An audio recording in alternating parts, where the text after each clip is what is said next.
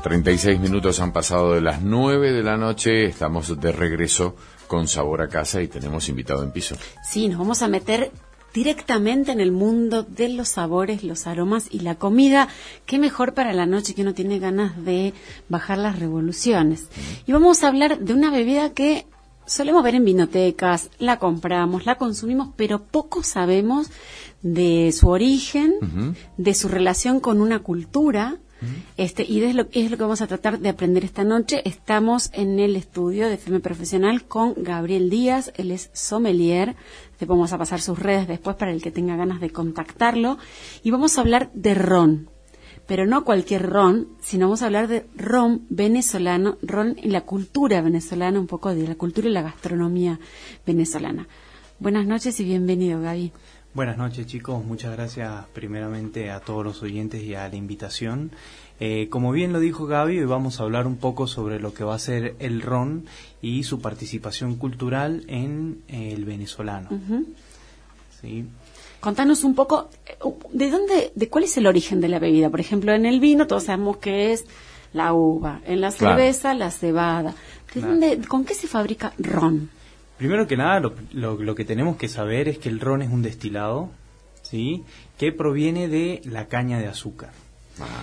Bien, entonces los principios de esto, de la destilación, sabemos que eh, se remontan desde hace muchísimo tiempo eh, a la parte europea. Eh, específicamente quienes empezaron a destilar fueron los árabes para fines medicinales y bueno, el alcohol que obtenían era para quemarlo también. Entonces de allí se, originó eh, múltiples destilados y uno de, o distintos orígenes. Como, una medicina primero. El destilado en ah, el destilado. Hasta, Que, hasta que uno lo probó y dijo, ay, esto no está feo. Esto no está para nada mal. Esto no está mal. Entonces, eh, cuando tenemos destilados, los tenemos de diferentes orígenes. Ajá. Entonces, en este caso específicamente podemos tener destilados de uvas, podemos tener destilados de papas, de todo aquello que se pueda fermentar y pueda producir alcohol. Pero en este caso en específico lo vamos a tener el destilado que deriva de la caña de azúcar.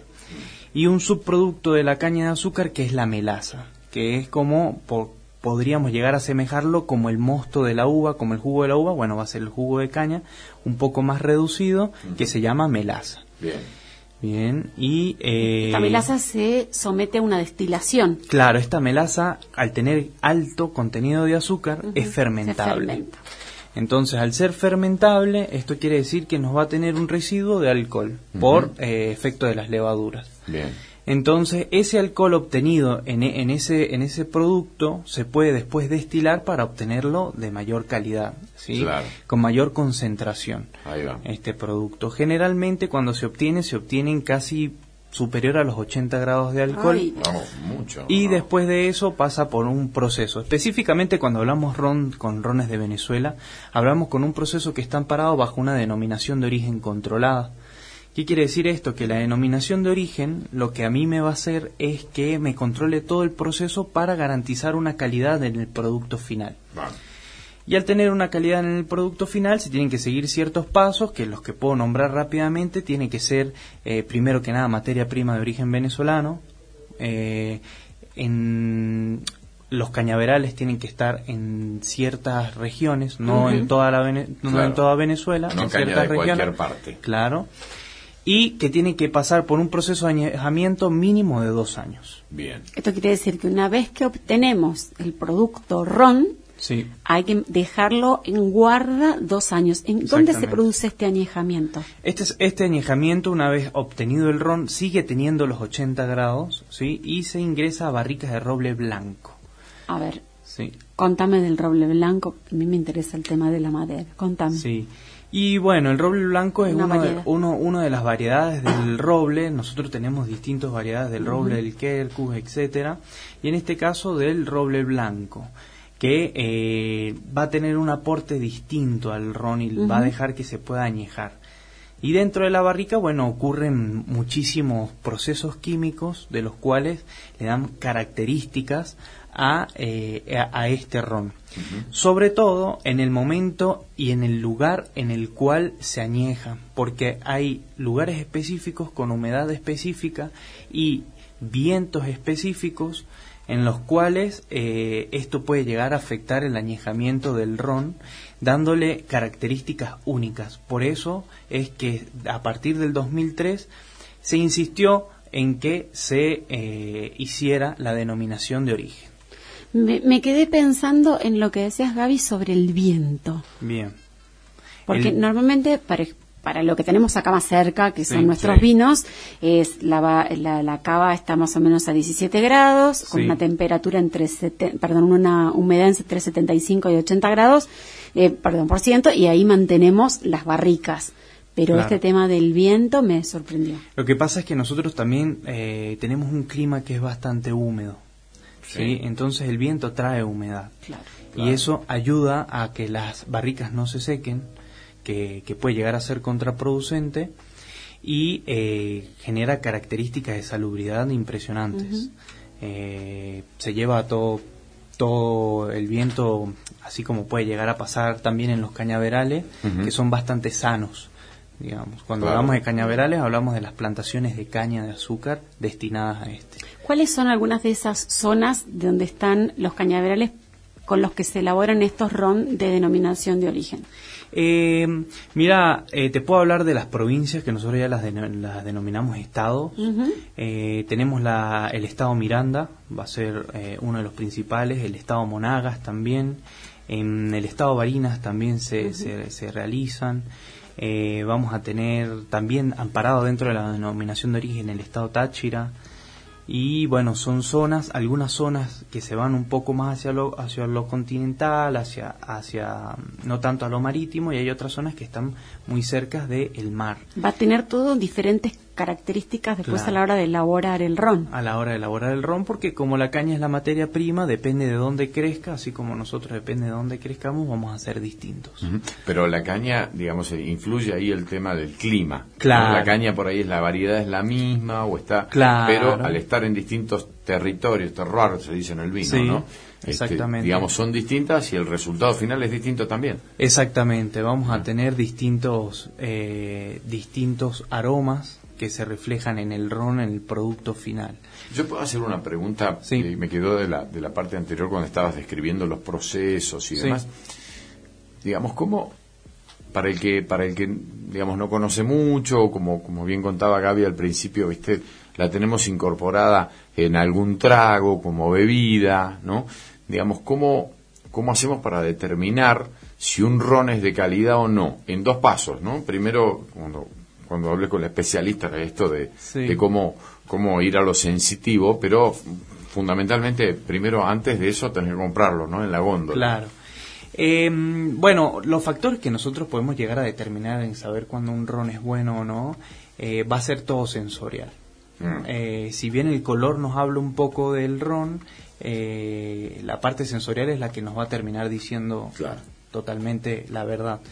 Eh, mira, cuando nosotros probamos un ron que sabemos que tiene cierto nivel de calidad o ciertos estándares de calidad, vamos a sentir que es una bebida que por más que sea alcohólica, si bien nosotros veníamos hablando de que cuando se ingresa a la barrica, después de haber salido de una destilación, tiene 80 grados, después se baja a 40 grados.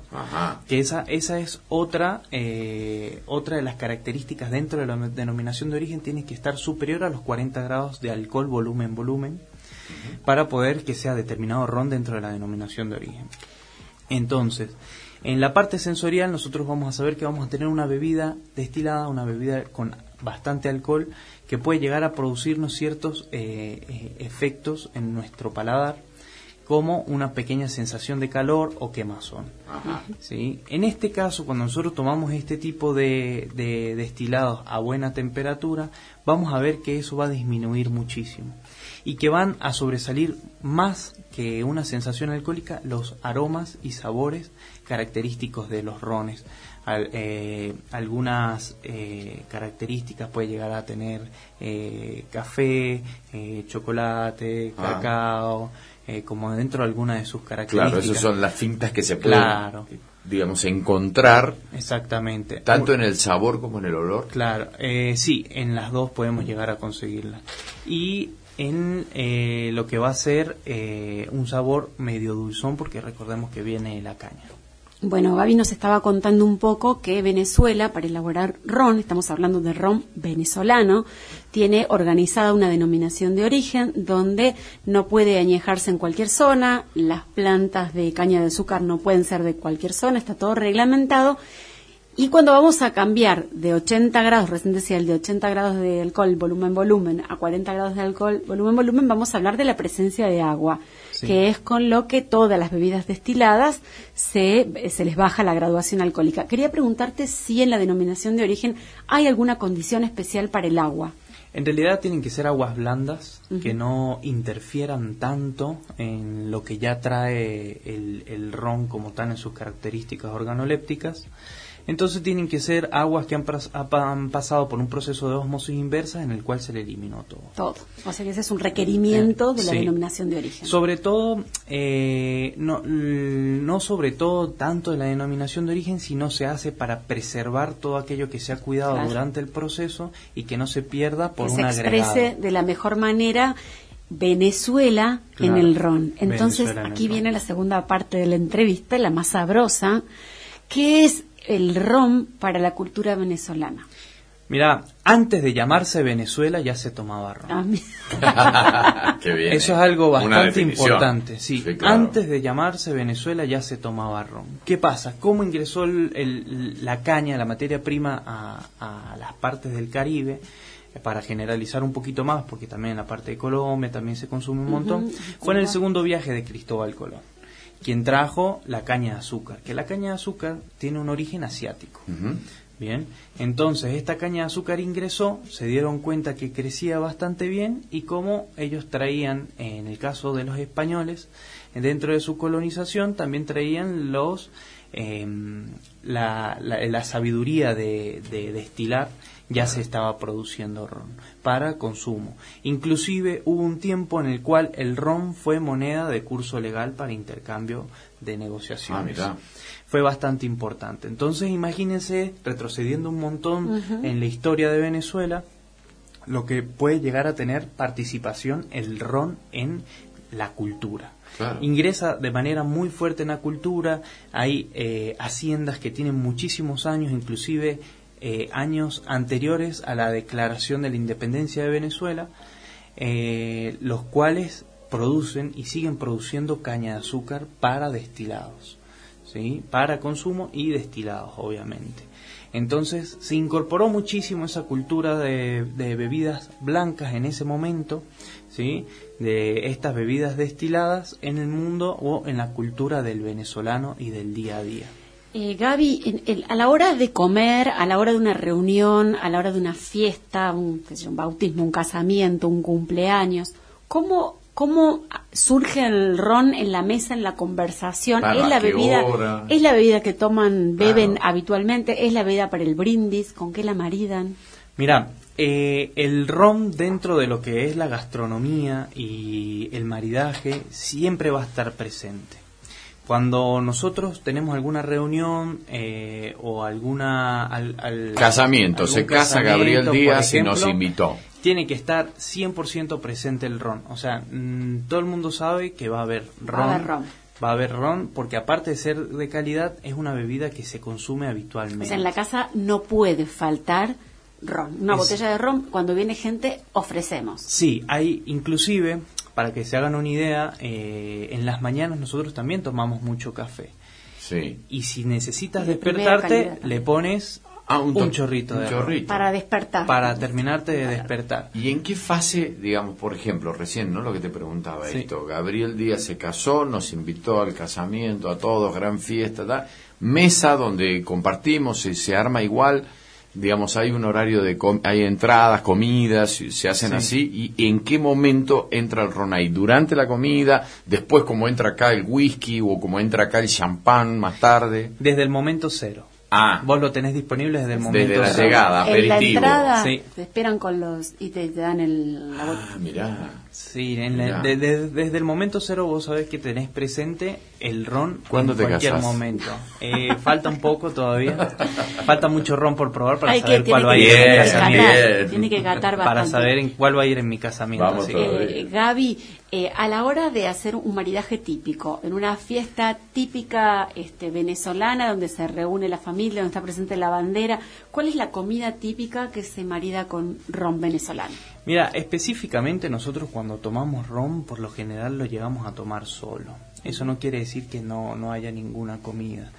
Eh, hablando específicamente, también está presente en la elaboración de comidas. Esto es bastante importante.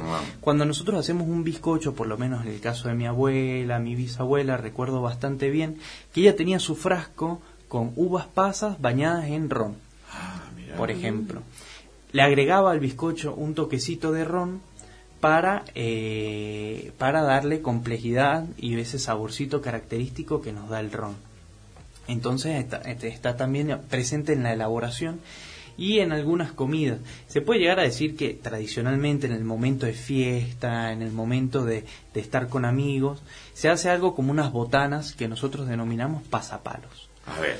Y estos pasapalos, ¿sí? nosotros le decimos palos al trago, directamente a la acción de tomar. ¿Se toma con un, chupito, con un shot?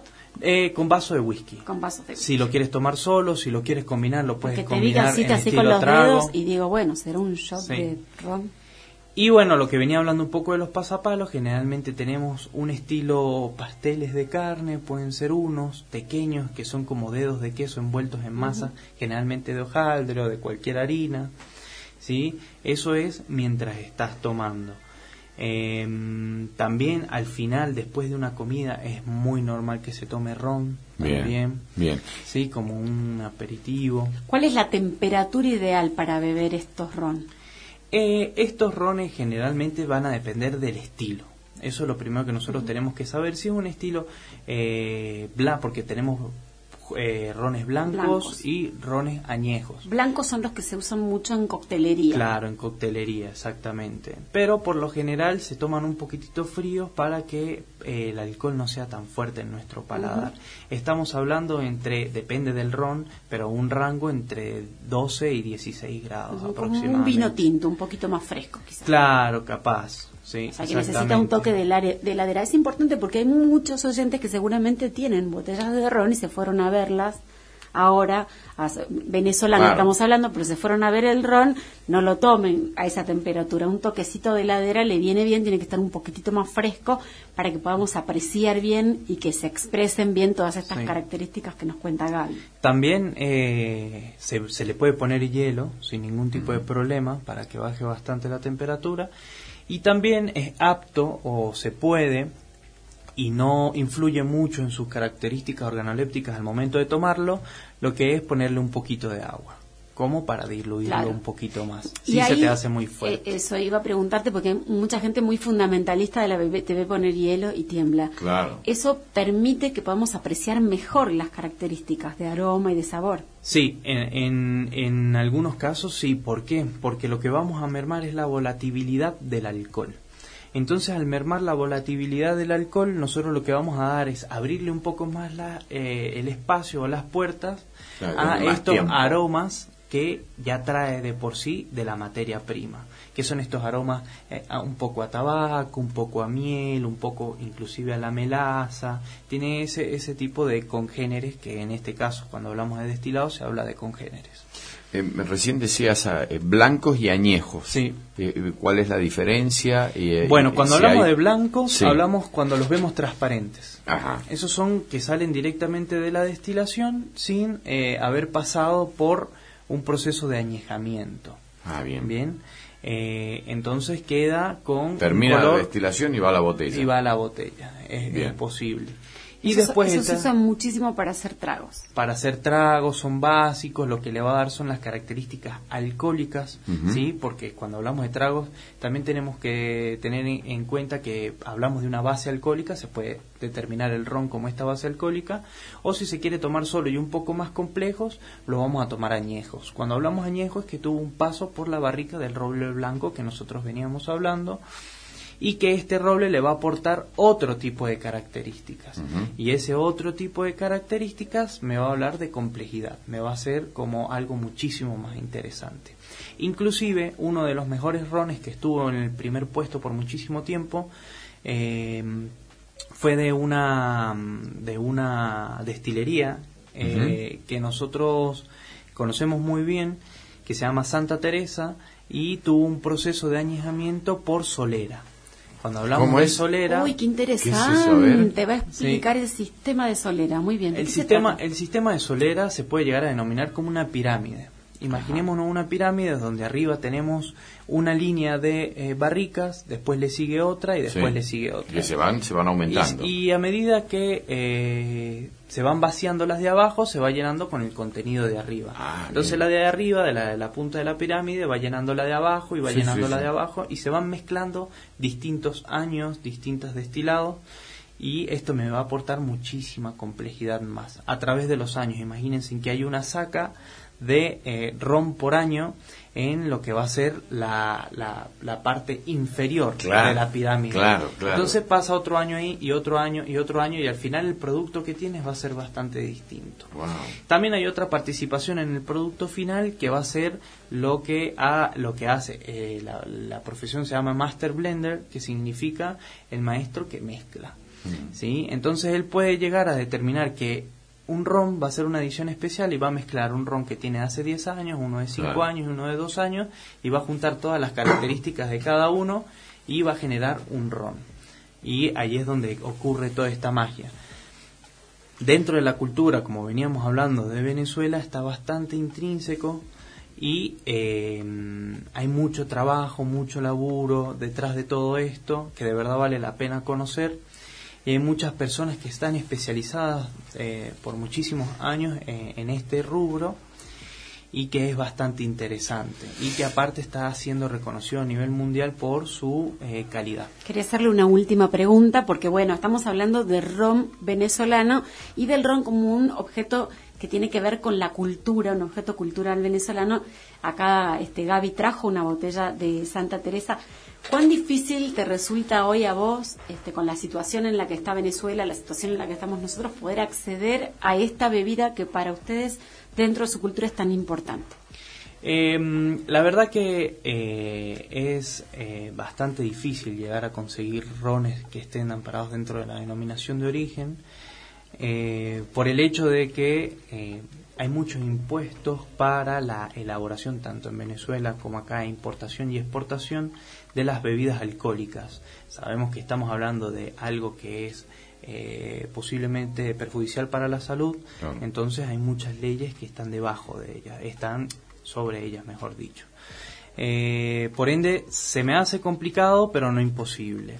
Se consigue lo básico, me gustaría que pudiéramos conseguir un poco más lo que hay a nivel mundial, pero no, no es eh, factor que imposibilita eh, la aparición de algunos rones en las góndolas. Gabriel Díaz es sommelier, tiene sus redes sociales para el que lo esté escuchando, tenga ganas de saber más de ron, de un montón de bebidas, por supuesto. Hoy hablamos de ron venezolano, pero es sommelier, así que pueden hablar de la bebida que quieran y da cursos y próximamente le estamos insistiendo para que haga un curso de ron donde podemos ir a beber, ir a catar y hacer maridajes. ¿Cómo te encontramos en las redes, Gaby? Bueno, eh, mi Instagram, que es lo que generalmente utilizo y logro publicar todo, es Gabo S-O-M-M. Gabo Som. Ahí está, está en las redes sociales nuestras también.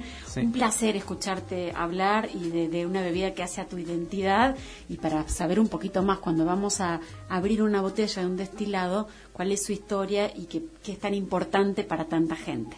Muchas gracias, Gabriel. No, gracias a ustedes, el placer fue mío en realidad y la verdad que espero algún momento tengan la oportunidad de probarlo y eh, que lo puedan disfrutar. La verdad que muchísimas gracias y bueno, buenas noches a todos. Las 10 de la noche en punto. Hemos llegado al punto final de regreso con sabor a casa. Nos encontramos el próximo lunes.